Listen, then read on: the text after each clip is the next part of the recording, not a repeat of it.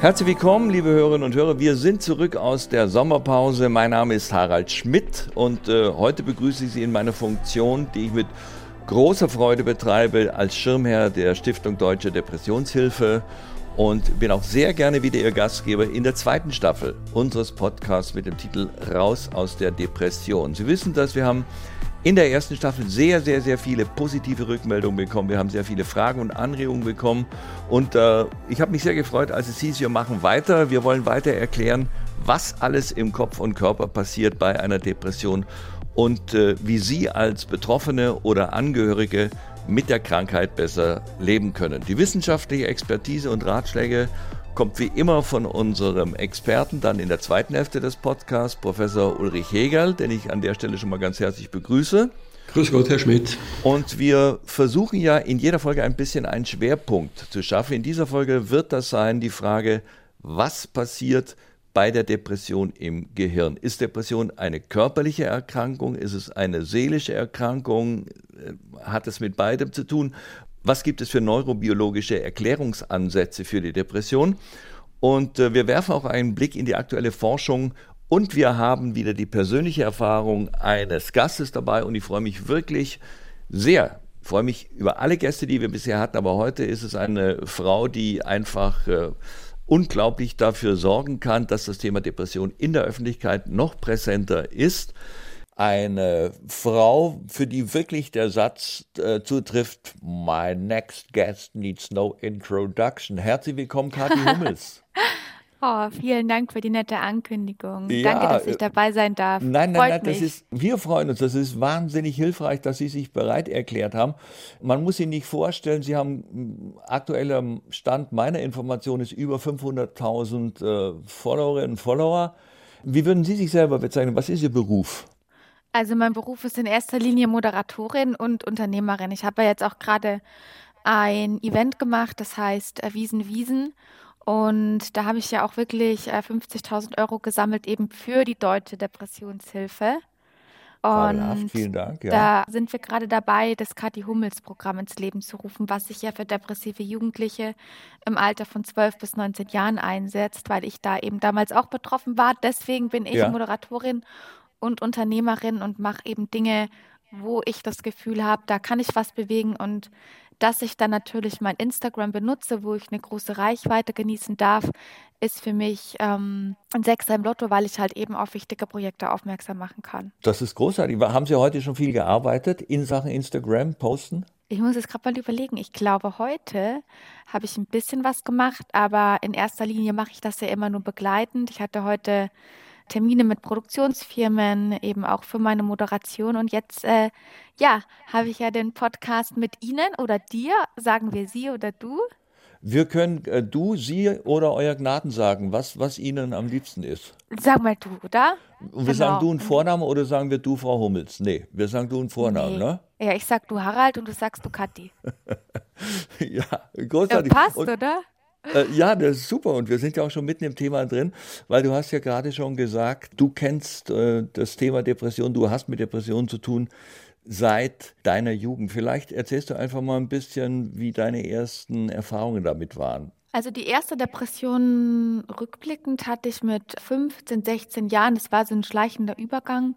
Und mit 16 Jahren hat man halt wirklich gesehen, dass was mit mir nicht stimmt, weil ich einfach äh, ich wurde ein komplett anderer Mensch. Ich habe mich ausgegliedert. Ich war ja ständig traurig. Ich habe geweint. Ich habe einfach meine Lebenslust verloren.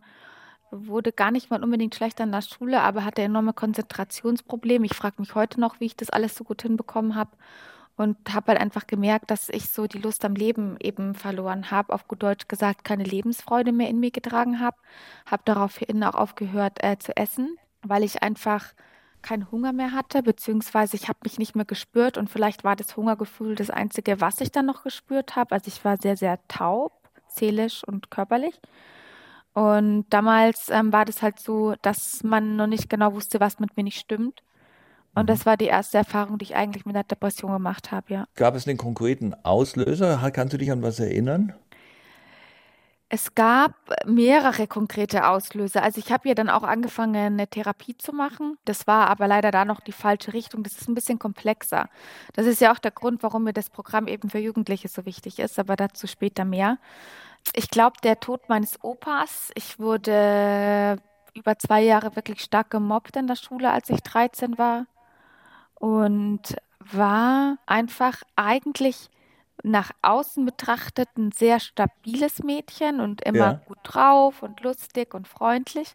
Ja. Aber Dinge, die andere vielleicht nicht verletzen, haben meiner verletzlichen Seele einfach wehgetan. Und wenn dann da doofe Sprüche kommen oder sowas, das habe ich mir immer zu Herzen genommen. Also ich bin so ein Mensch, ich suche die Schuld immer bei mir. Und das ist natürlich auf Dauer ein enormes Problem, vor allem wenn man halt gerade in der Pubertät das dann auch noch ausgegrenzt wird und dann einen Menschen verliert, der halt eben ist wie ein Papa. Und meine Eltern hatten noch dazu auch eine Ehekrise. Es mhm. war, glaube ich, alles ein bisschen viel und genetisch vorbelastet bin ich auch. Du lieber Himmel, das ist aber ein bisschen viel ja. auf einmal. Vielleicht, vielleicht, kannst du mal ein oder zwei Beispiele sagen, wenn du sagst, äh, Dinge, die dich verletzt haben, Mobbing, gerade in Zeiten des, äh, des Internets, äh, von WhatsApp und so weiter, ist ja ein großes, großes, großes Thema, gerade bei Schülern. Vielleicht kannst du ein, zwei Beispiele mal nennen. Also da muss man unterscheiden, weil wenn ich jetzt sage, dass mich Dinge verletzen, ist es eher so, wenn zu mir jemand sagt, ach Kathi, äh, was hast denn du da jetzt schon wieder gemacht, du bist schuld. Wenn so ein mhm. Satz damals gefallen ist, als ich 12, 13 Jahre alt war, dann war das immer so, dass ich mich richtig schuldig gefühlt habe und mir den Kopf zerbrochen habe, was ich da schon wieder angestellt habe und mich einfach wirklich mehr oder weniger selbst zerstört hat. Das ist einfach so ein Teil auch meiner Psyche. Mittlerweile habe ich das auch abgelegt, aber das waren halt so Dinge, wo ich einfach nicht mit klarkam, wenn mich jemand dann irgendwie so angemacht hat. Viele sagen ja dann, jetzt nervt mich nicht, ich habe nichts falsch gemacht, aber bei mir war das so, ich habe dann immer wirklich lange überlegt, oh Gott, was habe ich schon wieder getan? Und wenn ich dann zum Beispiel über Mobbing spreche, war das so, dass ich halt in der Schule einfach ausgelacht worden bin, weil mir tatsächlich mit 13 Jahren im Sportunterricht mal ein Push-up aus meinem BH rausgefallen ist, was eigentlich jetzt witzig ist, ne? Aber ja. wenn dann die ganze Stadt gegen dich ist und du eigentlich keine Identität mehr hast, sondern nur noch Push-up-Kati genannt wirst oder Push-up und alle dich auslachen, du zu Partys ausgeladen wirst, weil Wortlaut, äh, du bist dir nicht ja. erwünscht, du bist peinlich, ja. ist für ein 13-jähriges Mädchen der Horror. Ich meine, ich bin glücklich, dass es damals noch kein Social Media und kein Internet gab, ne? Ja, das also, muss man echt sagen. Also ich bekenne mich schuldig. Also natürlich, ich wäre auch jemand, der sich an der Formulierung Push-up, Kathi, zu Schulzeiten äh, beteiligt hätte natürlich. Ne? Ja, das war also ja man, auch dann dieser Trigger-Effekt. Ne? Einer ja, macht's und alle machen mit, weil es cool ist. Ja, na klar, man hat ja, man macht sich dann ja aber auch wirklich als Schüler keine Gedanken, sondern man ist ja ist ja froh, bei mir war das zumindest so, wenn die Kumpels lachen und wenn man dadurch dann eine Form von Reaktion und Anerkennung äh, bekommt. Wie war das denn mit dem Thema Essen, wenn du sagst, du hast ähm, überhaupt auf keinen Appetit mehr gehabt, hast das Essen reduziert? Ist es dann so, wie ich es kenne, dass, sie, dass die Eltern sagen, Mensch, Kind, isst mal was, da, was soll das werden? Da kommen ja die Organe gar nicht mehr nach mit dem Wachstum. Also, dass man so sozusagen liebevoll permanent äh, genötigt wird, ohne, ohne, dass man sich fragt seitens der Eltern, was könnten die Gründe dafür sein?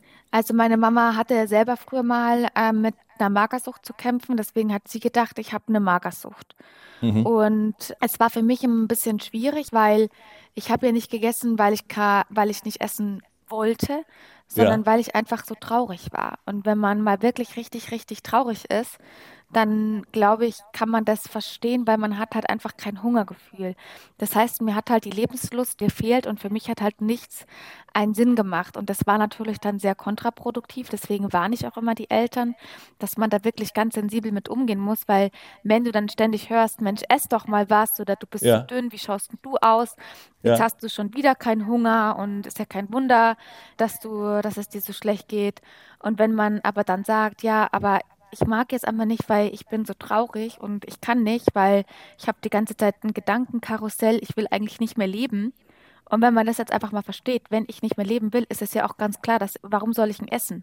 Warum ja. soll ich lachen? Warum soll ich Freunde treffen? Ich komme gerade überhaupt damit klar, dass ich jetzt hier nicht irgendwie von der Brücke springe, auf gut Deutsch gesagt, ja? ja.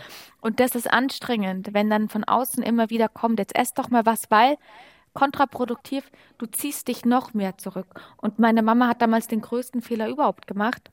Die hat mir dann damals immer Sachen hingestellt und hat da Unmengen von Butter reingemischt. Gar nicht mal, weil sie das wollte, Aber ja. sie hat das halt einfach gemacht, um aufzupassen, dass ich jetzt nicht noch mehr abnehme. Nur dadurch verliere ja ich auch das Vertrauen in der Hinsicht, ne? Mhm. Weil das war ja gar nicht mehr das, was ich eigentlich in Anführungsstrichen essen wollte. Und ähm, natürlich ja. war ich auch figurbewusst in Anführungsstrichen. Und das waren dann so Vertrauensbrüche, die da eben passiert sind.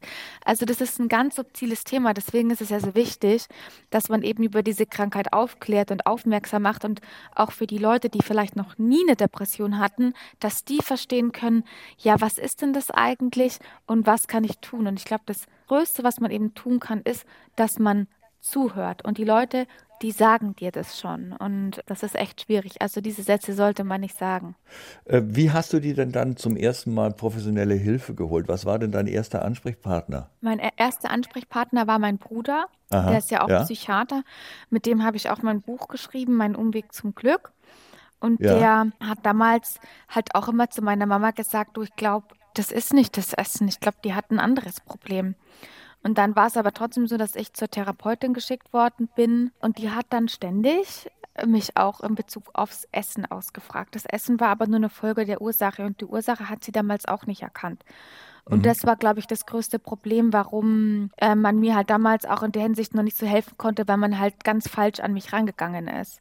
Und ja. mit 21 kam halt dann die nächste Welle und dann hat es mich richtig zerschlagen. Und da war ich dann auch das erste Mal wegen der Depression in Behandlung, weil dann wurde es erkannt.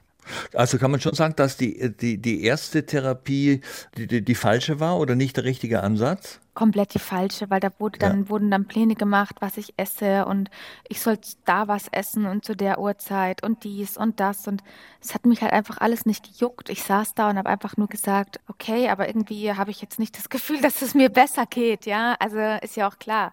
Da stopfe ich irgendwelche Dinge in mich rein, die mir andere vorgeben und ein Glücksgefühl habe ich trotzdem nicht, weil eigentlich habe ich ja gar keinen Hunger. Ich will ja eigentlich nur mal wieder lachen und irgendwie Freude ja. verspüren, aber ich war halt taub. Aber äh, das ist ja also jemand, der so wirklich außergewöhnlich erfolgreich ist wie du äh, in den sozialen Medien.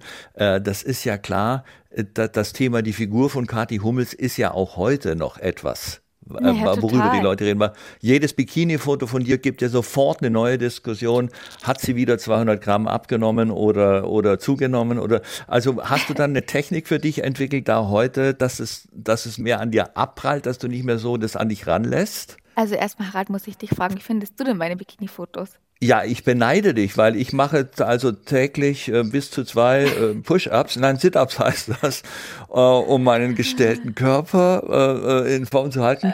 Ich finde das beneidenswert, aber ich äh, weiß natürlich, dass du mit jedem Foto, was du bringst, eine neue, also du stehst ja enorm in der Öffentlichkeit, ja, mit, löst du natürlich sofort eine Flut von Reaktionen und von Kommentaren aus. Damit muss man schon umgehen können. Ja, und ich kann super gut damit umgehen eben auch aufgrund meiner Krankheit. Und ich muss sagen, dass die Depression so hart mich getroffen hat und so schwer mein Leben eigentlich war. Ich meine, ich bin erst 33 und ich habe ja. wirklich in der Hinsicht schon viel erlebt. Hat es mich aber auch enorm stark gemacht, weil auch durch meine Therapien, ich mache ja jetzt auch noch ein Coaching, ja. äh, kenne ich mich einfach in- und auswendig. Und ich weiß, was mich glücklich macht. Und glücklich macht mich, wenn ich mich ausleben kann, wenn ich Zeit mit meinem Jungen verbringen kann, wenn ich ihn lachen sehe.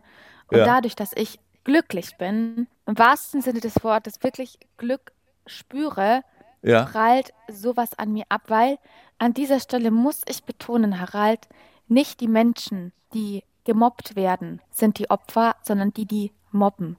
Und wenn ja. jetzt irgendeiner aus dem Internet zu mir sagt, Kathi, du bist hässlich oder du, ja, mich beschimpfen, muss ich einfach schmunzeln und denk mir, ich hoffe wirklich, dass du dir Hilfe holst, weil wenn man sowas macht, dann stimmt was mit der Person nicht. Und dieses Umdenken, ja, dieses Verständnis, diese Realisierung in Anführungsstrichen, hat mir einfach geholfen, dass ich sowas gar nicht an mich ranlasse, weil ich mir einfach für diese Menschen, die sowas sagen und die böse sind, wünsche, dass sie einen Frieden im Leben finden. Das ist toll. Du hast ja vorhin auch gesagt, äh, in deiner Familie gab es Depressionen schon äh, mehrfach. Auch dein Opa zum Beispiel war davon betroffen. Hast du denn auch schon mal den Gedanken gehabt, dass du das geerbt hast? Den Gedanken habe ich auch gehabt. Also mein Cousin zum Beispiel, der hatte eine ganz, ganz schwere Depression. Das war viel akuter als bei mir. Der war auch stationär. Und bei dem ist es erblich. Also man muss ja immer unterscheiden. Ne? Das ist ja auch wirklich so, wenn du eine Depression hast, das ist erblich.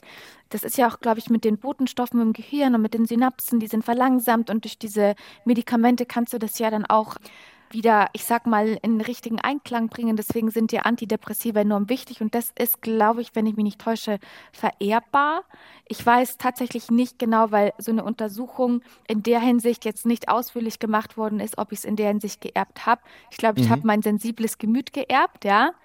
Ja. Und ähm, glaube aber, dass es bei mir eher eine Verzahnung war von ähm, anderen Faktoren, weil ich immer ein sehr glückliches und wirklich lebensfreudiges Kind war. Und eigentlich, ja, auch echt lustig war in der Hinsicht. Ich glaube. Ja, ich habe ja auch, ich habe so, so einen kleinen Bericht über dich gesehen, wo, wo du so einen Grillnachmittag hast mit deiner Familie und das sieht eigentlich aus wie eine Bilderbuchfamilie. Die Oma mit am Tisch und der Vater steht am Grill und die Mutter, also so wie, wie man eigentlich sagt, äh, das gibt es immer weniger. Eine Familie, die mit allen Schwierigkeiten, die es auch gibt natürlich, aber insgesamt doch einen sehr funktionierenden Eindruck macht, ja. Ich liebe meine Familie auch und ich muss sagen, ich habe richtig viel Glück, weil meine Mama zum Beispiel, die kämpft, die hat immer für uns gekämpft, also egal was wir wollten.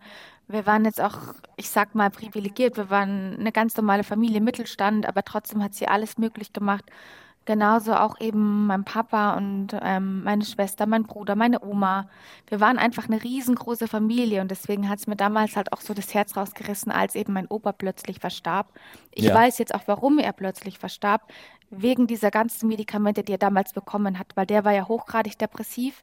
Ja. Dem haben sie damals äh, mit Valium vollgepumpt und er ja. wurde abhängig von Valium. Und das hat meine Oma dann tatsächlich auch irgendwann mal erzählt, dass in der Nacht immer die äh, Tablettendose geraschelt hat, weil er halt einfach, der wurde durch diese Antidepressiva, die ihm halt falsch gegeben worden sind, immer so aktiv, dass er dann halt wieder ein Valium nehmen musste. Und deswegen ist er tatsächlich mit 63 Jahren am Herzinfarkt gestorben. Und das ist das wirklich ist traurig, das eben zu ja. wissen, weil wenn der Opa eine richtige Therapie gemacht hätte und wenn damals diese Krankheit einfach schon auch, ich sag mal, mehr analysiert gewesen wäre, ja. dann hätte er wahrscheinlich nicht ja, so eine falsche Therapie gemacht mit eben diesen Medikamenten. Deswegen ist es so wichtig, dass man sich da natürlich auch fachärztliche Betreuung sucht. Wie sind deine Erfahrungen mit Medikamenten in Sachen äh, Therapie? Habe ich auch bekommen. Mit ja. 21 ein neues Medikament damals aus den USA. Aber ich muss dazu auch sagen, ich habe das ein Jahr genommen, glaube ich, und dann habe ich gesagt, ich will das nicht mehr, weil ja. ich hasse Tabletten. Ich Aha. möchte nicht glücklich sein in Form von einer Tablette. Dass ich jetzt zum Beispiel sage, ich muss eine Tablette nehmen und dann geht es mir gut.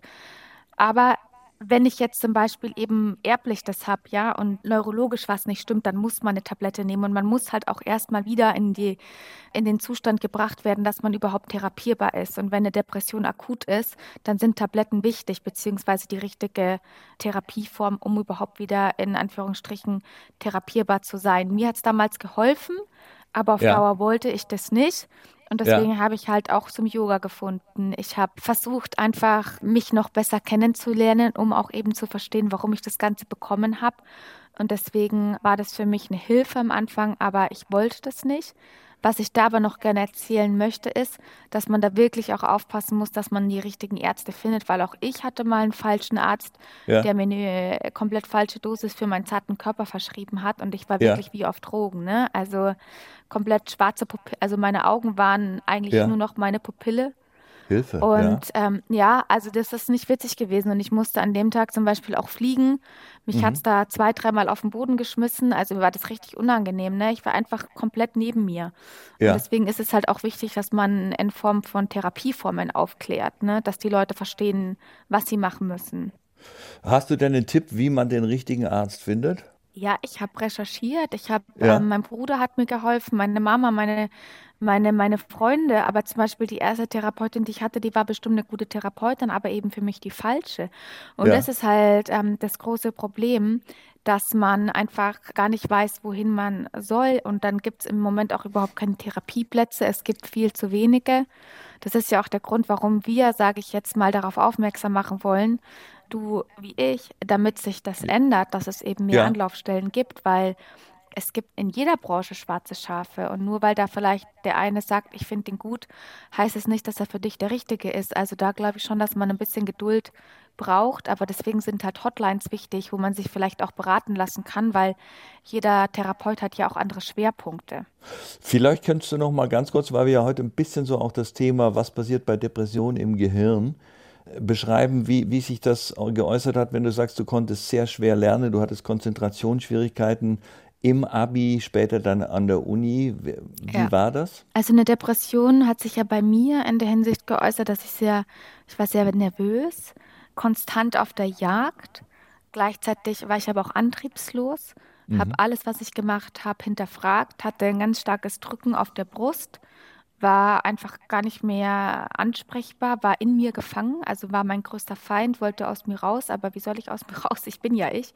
Es ist nicht so ganz einfach gewesen, in Anführungsstrichen. Und das war einfach so mein akuter Zustand damals. Und dass man sich da nicht konzentrieren kann, ist ja klar. Wie soll ich mir was merken? Wie soll ich was lernen? wenn ich selber von mir eigentlich weglaufen will und eigentlich nur noch schlafen will, dass dieser Wahnsinn, ich sage mal Wahnsinn, aufhört. Mhm. Das, das funktioniert ja nicht. Deswegen sind ja Medikamente in der Hinsicht dann auch mal gut, wenn es dir wirklich akut schlecht geht, weil die dich beruhigen. Zumindest vorübergehend. Also mit, wie gesagt, mit und dann bist du therapierbar und dann kannst du die Ursache finden. Ja. Jetzt sag doch vielleicht nochmal, das Ende ist in Sicht jetzt nicht, ich meine das Ende unseres Gesprächs. Was, was, was sind konkrete Aktionen, die du mit deiner, ist das eine Stiftung, die du hast oder einfach eine? Das ist ein äh, Programm. Ein ja, ein Programm. Das ist das Kati ja. Hummels Programm für die deutsche Depressionshilfe. Ja. Und wir möchten uns dafür einsetzen, dass wir quasi eine, eine Art Online-Therapeut kreieren, eine Anlaufstelle für Jugendliche im Alter von 12 bis 19 Jahren, wo man sich wirklich hinwenden kann, wenn man das Gefühl hat, okay, ich glaube, ich habe da was, ja. ja. Und äh, bei Jugendlichen ist es einfach so, auch ich, ich habe mich geschämt, weil alle mal zu mir gesagt haben, du bist komisch, was ist mit dir? Und das sage ich ganz oft, diesen Satz. Nein, ich war nicht komisch, ich war krank. Und das ist einfach vor allem im Jugendalter eben so eine Hürde, die du überwinden musst. Das fällt dir schwer, weil da willst du Mainstream sein, da willst du cool sein, da willst du zur Gang gehören, ja. Und wenn du auf einmal ein Außenseiter bist, ist das wirklich schwierig. Und deswegen war mir eben auch wichtig, dass wir das für Jugendliche machen, weil im Jugendalter kannst du eben noch am meisten erreichen, weil da ist die Persönlichkeit noch nicht so geformt, ja, da kann ja. man noch ganz viel lernen, man kann falsche Verhaltensmuster entlernen und neue erlernen und deswegen war es mir eine Herzensangelegenheit, eben genau da anzusetzen, wo bei mir damals nicht angesetzt werden konnte. Und ähm, da machen wir jetzt auf jeden Fall weiter. Also wie gesagt, die ersten 50k sind da. Ich sammle weiter. Wir sind da gerade in der finalen Ausarbeitung und werden da auf jeden Fall was Tolles kreieren. Und ob ich irgendwann meine eigene Stiftung haben werde, äh, wer weiß. Aber ich äh, würde da wirklich sehr gerne weitermachen, auch einfach, weil ich glaube, dann leben wir in einer glücklicheren Welt, weil dann gibt es auch nicht mehr so viel Hate. Ein fantastisches Schlusswort. Kathi, du, ich bin überzeugt, du hast unserem Podcast einen riesen Gefallen getan, dass jemand, der wirklich so erfolgreich und äh, so in der Öffentlichkeit steht, sich die Zeit dafür genommen hat, uns hier sehr offen, wie ich finde, äh, Rede und Antwort zu stehen. Vielen, vielen Dank.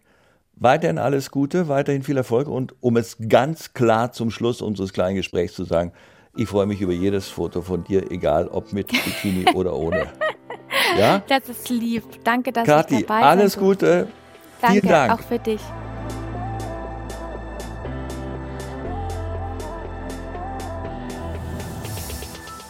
Und wir kommen zu unserem Experten im zweiten Teil des Podcasts, wie wir das immer machen. Sie wissen das, es ist Professor Ulrich Hegerl. Sollten Sie zu den wenigen gehören, die ihn noch nicht kennen, darf ich ihn noch mal kurz vorstellen. Professor Hegerl ist Vorstandsvorsitzender der Stiftung Deutsche Depressionshilfe und verfügt über langjährige Erfahrung in der Behandlung psychisch erkrankter Menschen. Er hat außerdem die Senckenberg-Professur an der Klinik für Psychiatrie an der Goethe-Universität in Frankfurt am Main inne und ist uns heute zugeschaltet aus Leipzig. Herzlich willkommen, Herr Professor Hegel. Guten Tag, ähm, Schmidt. Wir haben es ja gerade gehört, Sie haben das mitgehört im Gespräch mit Kathi Hummes und da ist natürlich als erstes die Frage, ist Depression, das ist auch der Fokus, ich sage es nochmal, unserer heutigen Ausgabe, ist Depression eine seelische oder körperliche Erkrankung und in dem Zusammenhang, welche Rolle spielt die Vererbung oder die familiäre Häufung? Ja, das ist eine Frage, die tatsächlich viele Menschen auch, die betroffen sind, immer wieder stellen. Ich verwende immer das Bild einer Medaille mit zwei Seiten. Man kann eigentlich bei jedem Menschen, der einem gegenüber sitzt und der einer Depression leidet, zunächst mal schauen, wie ist denn die psychosoziale Situation, wie ist er aufgewachsen, wie verhält er sich, was sagt er. Das ist im Grunde das Verhalten im allerweitesten Sinne. Und wir können aber immer auch schauen, was im Organismus passiert. Das ist eine andere Seite der gleichen Medaille, also die ganze Neurobiologie, was im Gehirn passiert, im Körper passiert, in der Depression. Das sind zwei unterschiedliche Perspektiven auf ja, diesen Menschen, der unter dieser Erkrankung Depression leidet. Wenn man nun die psychosoziale Seite anschaut, dann findet man Dinge, die die Empfindlichkeit zu Erkranken beeinflussen. Dazu zählen zum Beispiel Traumatisierungen, Missbrauchserfahrungen oder grobe Verwahrlosung und Vernachlässigung in der Kindheit. Die erhöhen das Risiko, dass man später an einer Depression erkrankt. Manchmal gibt es auch Auslöser, das sind Überlastungssituationen, aber manchmal auch Dinge, die scheinbar positiv sind, wie ein Urlaubsantritt, eine bestandene Prüfung. Und auf dieser Seite, dieser psychosozialen Seite, haben wir die Psychotherapie als eine Behandlung. Aber die andere Seite gibt es immer. Die gibt es nicht nur, wie Frau Hummes das vorhin gesagt hat, ich will es ein bisschen anders formulieren, es gibt es nicht nur bei der vererbten Depression, sondern immer haben wir natürlich das, was im Körper passiert. Und da haben wir die Gene, die eine Rolle spielen. Wir haben ganz eine Reihe von Veränderungen in den Hirnfunktionen, in den Botenstoffen. Und auf dieser Seite haben wir die Medikamente als Behandlung. Das ist also nicht entweder oder, sondern das sind sich ergänzende Sichtweisen. Die Gene, wenn man bei denen mal nochmal bleiben, man weiß, wenn man Verwandte ersten Grades hat, dann hat man selber ein zwei- bis dreifach erhöhtes Risiko, selber an der Depression zu erkranken. Man hatte die Hoffnung gehabt vor ja, vielleicht 30, 40 Jahren, als die ganze Genforschung so aufgekommen ist, dass man hier ein, zwei oder drei, also wenige Hauptgene finden würde mit denen man dann die Depression erklären kann und wo man dann auch schauen kann, was machen denn die Gene und über diesen Weg dann auch besser verstehen lernt, was eigentlich eine Depression ist. Das Ganze ist, obwohl hier viele, viele hundert Millionen Euro investiert worden sind, allerdings bisher nicht sehr erfolgreich ausgegangen. Das liegt daran, dass hier viele, viele hunderte, mehr als tausend Veränderungen, genetische Veränderungen gefunden worden sind, die man häufiger bei depressiv Erkrankten findet als in der Normalbevölkerung. Das sind also sozusagen Vulnerabilitäts- oder Risikogene, die aber nur in ganz kleinen Umfang einen Einfluss haben auf das tatsächliche Risiko zu erkranken. Also es sind viele, viele Gene, die aber alle nur einen ganz, ganz winzig kleinen Einfluss haben. Und damit kann man nicht viel anfangen, zumal diese Gene noch untereinander interagieren und dann auch noch von Umweltfaktoren abhängig sind. Also das heißt, wir haben leider keine Hauptgene, wie es bei anderen Erkrankungen der Fall ist. Es gibt ja Erkrankungen, wo man ganz klar sagen kann, wenn man die und die Gene hat, dann kriegt man diese Erkrankung. Das ist bei der Depression definitiv nicht der Fall, weil es eben viel zu kompliziert ist. Das ist etwas, was man wissen muss. Also die Gene spielen eine Rolle, daran gibt es eigentlich gar keinen Zweifel. Das weiß man aus Zwillingsuntersuchungen, das weiß man auch aus Adoptionsstudien. Die Gene spielen eine Rolle, aber es gibt hier nicht einzelne Gene, die man irgendwie dingfest machen kann und an denen man das Risiko bei sich selber abschätzen kann.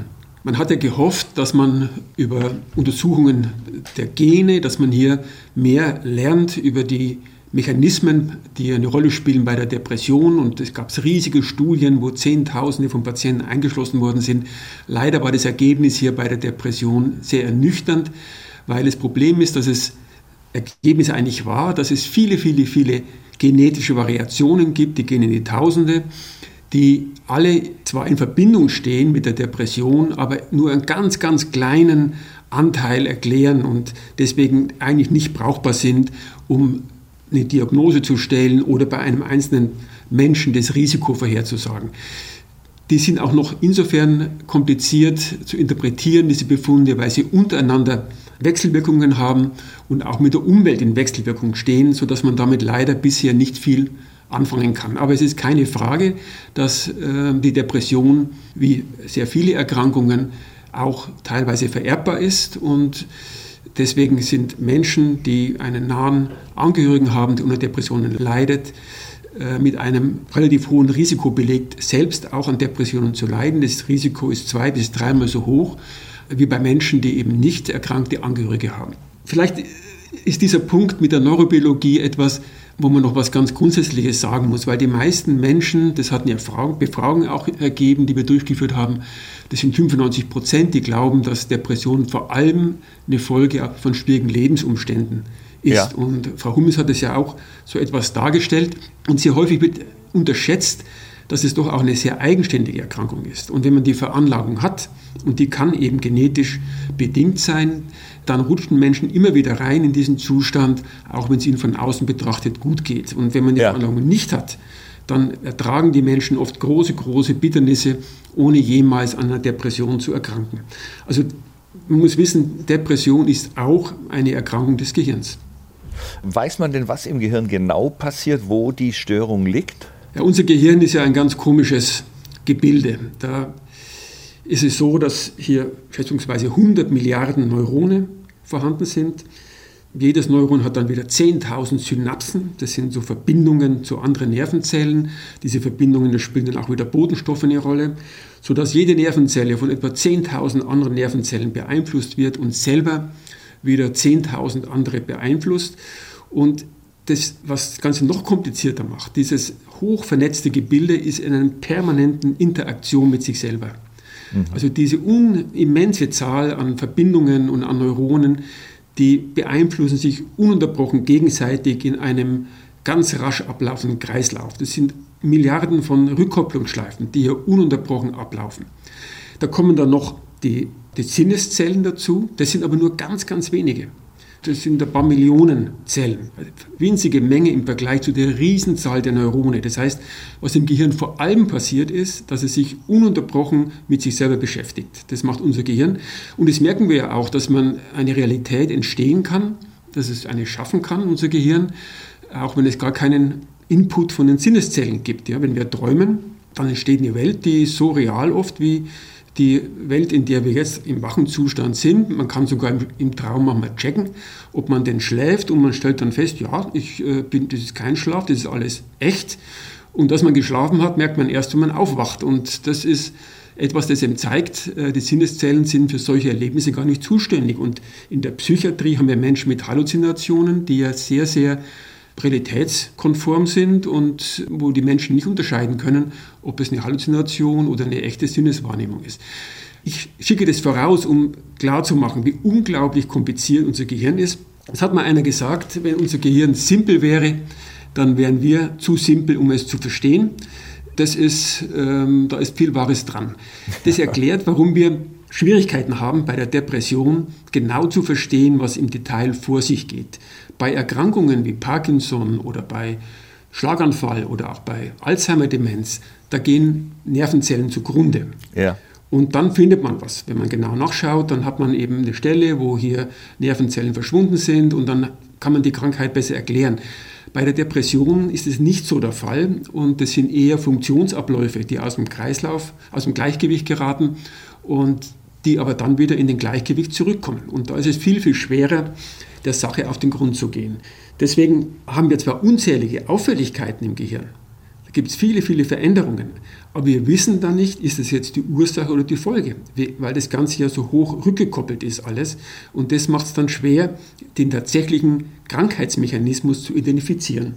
Dass es so einen gibt, davon gehe ich eigentlich schon aus. Ne? Denn ja. wenn man bedenkt, dass man allein mit Schlafentzug Depressionen bei 60 Prozent der Erkrankten abrupt zum Abklingen bringt, mhm. dann spricht es schon dafür, dass da auch umschriebene Mechanismen eine Rolle spielen. Mhm. Wir haben aber keine Labortests für Depressionen, es gibt auch keine guten Tiermodelle und das macht es natürlich schwer, hier den genauen Mechanismus zu verstehen. Aber es gibt viele Theorien in diesem Bereich. Ist es denn für die Patienten dann nicht äh, in gewisser Weise noch deprimierender oder bedrückender, ja, wenn sie hören, das ist äh, eine Hirnerkrankung, also da, äh, sagen wir mal, ich bin vielleicht kränker, als man es vermuten würde? Ja, das hat zwei Seiten. Die eine Seite ist, dass man einfach akzeptieren muss, dass man eine schwere Erkrankung hat. Mhm. Eine Erkrankung, die auch die Hirnfunktion betrifft. Und dass es nicht nur eine Reaktion auf schwierige Lebensprobleme ist und wenn man die jetzt beseitigt, ist alles wieder gut. Man hat eben eine ernsthafte Erkrankung. Das ist die eine Seite. Aber die andere Seite ist, man hat dann auch erkannt, dass es nicht persönliche Schwäche ist, dass es nicht etwas ist, für das man sich selber die Schuld geben muss. Und dass es nicht nur der Fall ist, dass man selber zu schwach ist und weil man seine Probleme nicht aufgearbeitet hat und weil man alles falsch macht, sondern weil man das Pech hat, an dieser, ich sage immer, saudummen Erkrankung zu leiden. Und das ist für viele eine richtig gehende Erlösung, äh, weil sie einfach sehen, ich, ich bin da nicht selber schuld an dieser Erkrankung, sondern habe einfach das Pech, dass ich die Veranlagung zu dieser Erkrankung mitbekommen habe. Äh, wir haben das ja auch nochmal ausführlich gehört im Gespräch mit Kathi Hummels. Thema Medikamente gibt es ja auch unglaublich viele Meinungen, Angst, Missbrauch von Psychopharmaka und so. Wie wirken denn Antidepressiva im Gehirn und äh, was äh, verursacht, was passiert bei einer Psychotherapie im Gehirn? Vielleicht muss ich da nochmal ausholen und etwas über die verschiedenen Erklärungsmodelle sagen, die ja. neurobiologischen Erklärungsmodelle. Ein Modell, das ist ja ein älteres Modell, das früher intensiv beforscht worden ist, das geht davon aus, dass bestimmte Bodenstoffe fehlen. Ein Bodenstoff ist das Serotonin, ein anderer ist das Noradrenalin. Diese Bodenstoffe sind zuständig für die Kommunikation zwischen Nervenzellen. Und das Hauptargument für dieses Modell war, dass die Antidepressiva auf diese Bodenstoffe wirken und deren Aktivität beeinflussen. Das ist aber alles dann doch so gewesen, dass man hier jetzt nicht richtig festen Boden unter den Füßen bekommen hat. Denn auch dieses System, über das diese Bodenstoffe freigesetzt werden, zum Beispiel das serotonerge System, ist wieder hochkompliziert.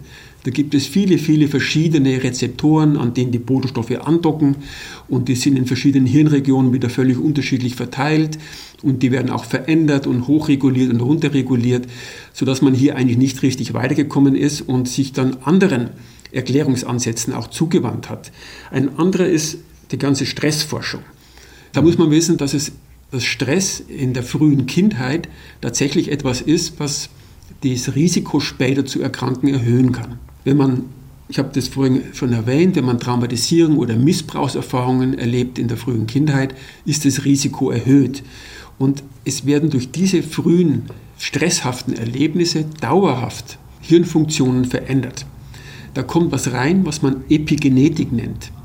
Epigenetik, damit bezeichnet man Dinge, die durch Umweltfaktoren verändert werden in dem genetischen System mit langanhaltenden Wirkungen. Denn über die Gene werden ja Eiweiße ausgelesen und damit eben Veränderungen in der Struktur und in der Zusammensetzung von Zellen vermittelt. Aber wie ausgelesen wird, das kann dauerhaft verändert werden. Und da weiß man eben, dass es dazu führen kann, wenn man zum Beispiel sehr negative frühe Lebenserfahrungen gemacht hat, dass hier das Auslesen von bestimmten Genen in eine bestimmte Richtung verändert wird und das eben das ganze Leben lang dauerhaft. Das ist eine sehr interessante Forschungsrichtung, äh, wo man hofft zu verstehen, warum Menschen eben eine Veranlagung entwickelt haben und andere nicht. Das andere ist der akute Stress. Zum Beispiel eine, eine dauerhafte Überforderung im Beruf oder ein Schicksalsschlag oder Partnerschaftskonflikte, die ja bei manchen Menschen, die eine Veranlagung haben, danach Auslöser sein können. Hier gibt es auch eine intensive Forschung man weiß, dass die Stresshormonachse verändert ist. Man weiß, dass viele autonome Funktionen, die Herzrate, das Schwitzen und anderes verändert ist. Häufig im Sinne einer Hochregulierung der Stresshormonachse. Aber auch hier ist die Frage, was ist Henne, was ist Ei, nicht endgültig beantwortet. Denn es kann durchaus sein, dass Depression selber auch eine Stresserkrankung ist. Denn jeder Mensch, der in der Depression ist, fühlt sich gestresst und es muss gar nicht die Ursache gewesen sein, dass vorher Stress vorausgegangen ist. Das muss gar nicht so sein, sondern es kann eben auch ein Teil des Erkrankungsprozesses selber sein. Dann ist ein Thema die Neuroplastizität. Das heißt, unser Gehirn ist ja ein sehr veränderbares, sich permanent selbst umbauendes System. Und man weiß, dass ein hoher Cortisolspiegel, das ist ein Bodenstoff im Rahmen der Stresshormonachse, wenn der hochreguliert ist, dass es dann weniger Nervenwachstumsfaktoren gibt. Und man versucht jetzt zu verstehen, dass hierdurch vielleicht die Anpassungsfähigkeit des Gehirns verändert wird. Auch das ist ein Modell, das jetzt seit vielleicht 20 Jahren intensiver beforscht wird, bisher ohne einen durchschlagenden Durchbruch, der jetzt tatsächlich zu etwas führt, was für die Behandlung unmittelbar hilfreich wäre. Dann gibt es noch eine Entzündungshypothese, die davon ausgeht, dass wir permanent äh, so eine chronische Entzündung im Gehirn hat, haben, die negativ sich auf die Stimmung und auf den Antrieb auswirken kann. und auch Vielleicht haben einige Zuhörer davon gehört, die Vorstellung, dass die Darmflora eine Rolle spielt. Das ist jetzt vielleicht seit zehn Jahren ein Forschungsbereich, denn man weiß, dass die Mikroben, die, die Keime, die Bakterien, die wir im Darm haben, dass die tatsächlich auch über verschiedene Bodenstoffe wieder Hirnfunktionen beeinflussen können. Und das ist auch ein intensiv beforschter Bereich, der allerdings auch bisher nicht zu wirklich robusten Ergebnissen geführt hat. Wir selber haben uns mit der Wachheitsregulation beschäftigt, also meine Arbeitsgruppe über viele Jahre. Wir gehen eher davon aus, dass Depression eine Krankheit ist, bei der die Stressregulation hochreguliert ist. Das heißt, die Menschen fühlen sich permanent angespannt wie vor einer Prüfung. Und dass das ein Teil des Krankheitsmechanismus ist. Und das könnte erklären, warum nach Schlaf am Morgen häufig die Depression schwerer ausgeprägt ist als am Abend, wenn sich wieder ein Schlafdruck aufgebaut hat. Weil nämlich durch den Schlaf die wachheitsfördernden Mechanismen gestärkt und die schlaffördernden Mechanismen geschwächt werden. Das heißt, der Mensch ist dann noch von seiner Wachheit, von seinem Arousal, von seiner inneren Anspannung noch höher reguliert. Und das kann auch erklären, warum Schlafentzug so gut wirkt, weil dadurch ein Schlafdruck aufgebaut wird, die diesem hochregulierten Wachheit, dieser permanenten Aufregung entgegenwirkt. Das könnte auch erklären, warum Sport hilft.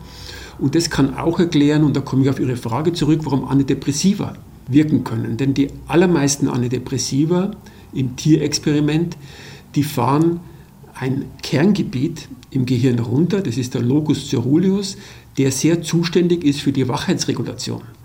Wenn jetzt zum Beispiel bei irgendjemand äh, plötzlich die Tür zugeknallt wird und man erschrickt sich, dann geht die Feuerrate in diesem Kerngebiet sofort hoch. Und die Antidepressiva, das machen fast alle Antidepressiva im, im Tierexperiment, die steuern diese Neurone etwas runter.